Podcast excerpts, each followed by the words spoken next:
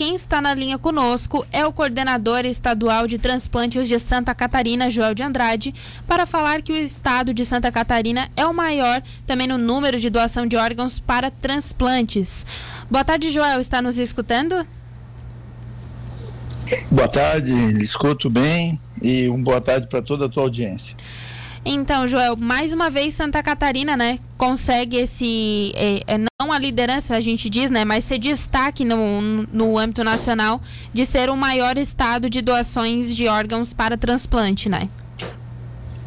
Exato. É, nos últimos 17 anos, é, essa é a, ter, a 13 terceira vez que Santa Catarina tem o melhor desempenho em doação de órgãos uhum. para transplantes nas outras quatro vezes é, foi o segundo melhor estado, ou seja, é uma liderança incontestável nessa área é, dentro do cenário brasileiro e é um destaque quando comparado aos números internacionais referentes à doação de órgãos.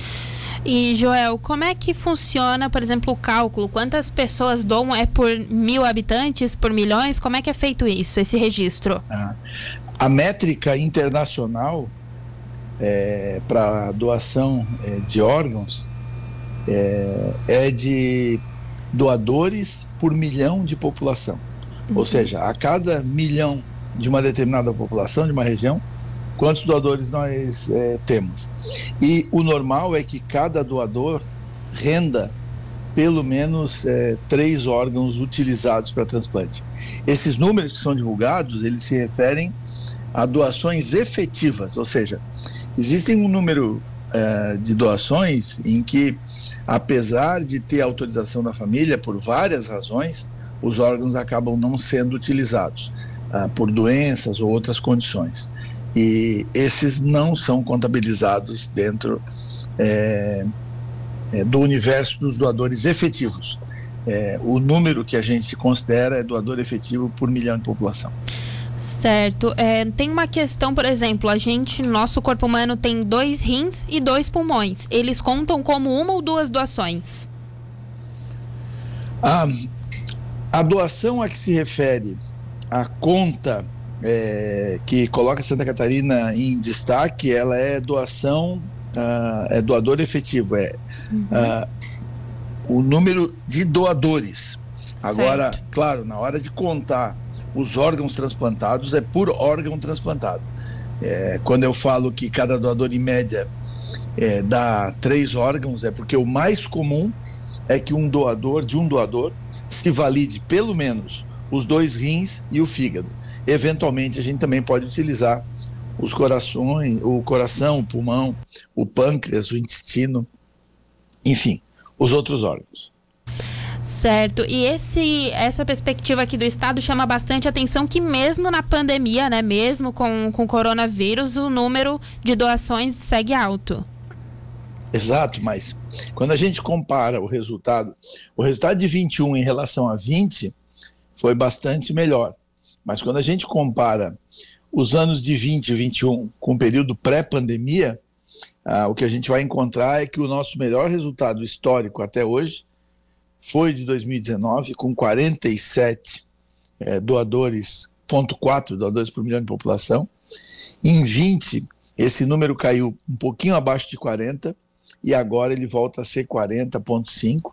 É, e se olhar para o resto do país, quer dizer, a, o Brasil terminou 21 com 15 doadores por milhão de população, em média.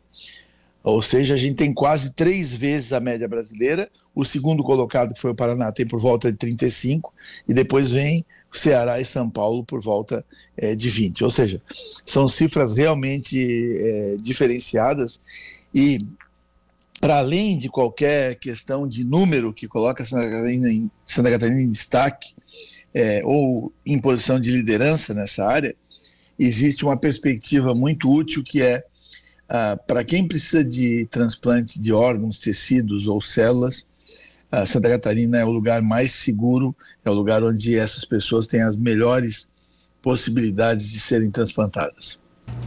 E além disso, também o transplante aqui a gente vê o, a quantidades e também conta a medula óssea, né? Que é uma coisa que às vezes é doada em vida até antes, né? Exato. A doação de medula é sempre feita é, é, inter vivos, né? E é um, é um procedimento bastante tranquilo no período de triagem. Basicamente, você tem que doar uma alíquota de sangue para que seja analisada a sua genética e fique no banco. E quando aparece alguém que necessita de um transplante com a compatibilidade genética, você é chamado é, a doar e a atividade de transplante de medula óssea tem sido, tem sido progressivamente é, mais intensa em Santa Catarina e recentemente nós tivemos é, o primeiro transplante halogênico não aparentado em Santa Catarina, que representa é, o topo, ou seja, o procedimento mais complexo dentro dessa atividade.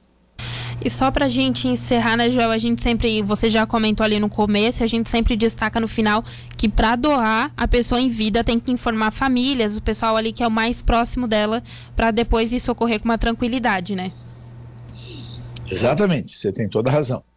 Ah, em todos esses anos trabalhando em coordenação, já são praticamente 17 que eu completo em maio, eu não lembro de uma única situação em que uma família que tenha sido informada que o seu familiar queria ser doador, informado enquanto ele estava vivo, ela tenha tomado outra atitude que não seja é, honrar a, a decisão do familiar. Então, se você é, é, é um doador, converse com a sua família e para quem tem um doador na família, pois basta manter a tradição de respeitar a vontade dele. Joel, muito obrigada por participar aqui do Estúdio Cidade, falar que mais uma vez Santa Catarina é referência em doações aqui em âmbito nacional e também internacional. E até uma próxima. Muito obrigado e uma boa tarde.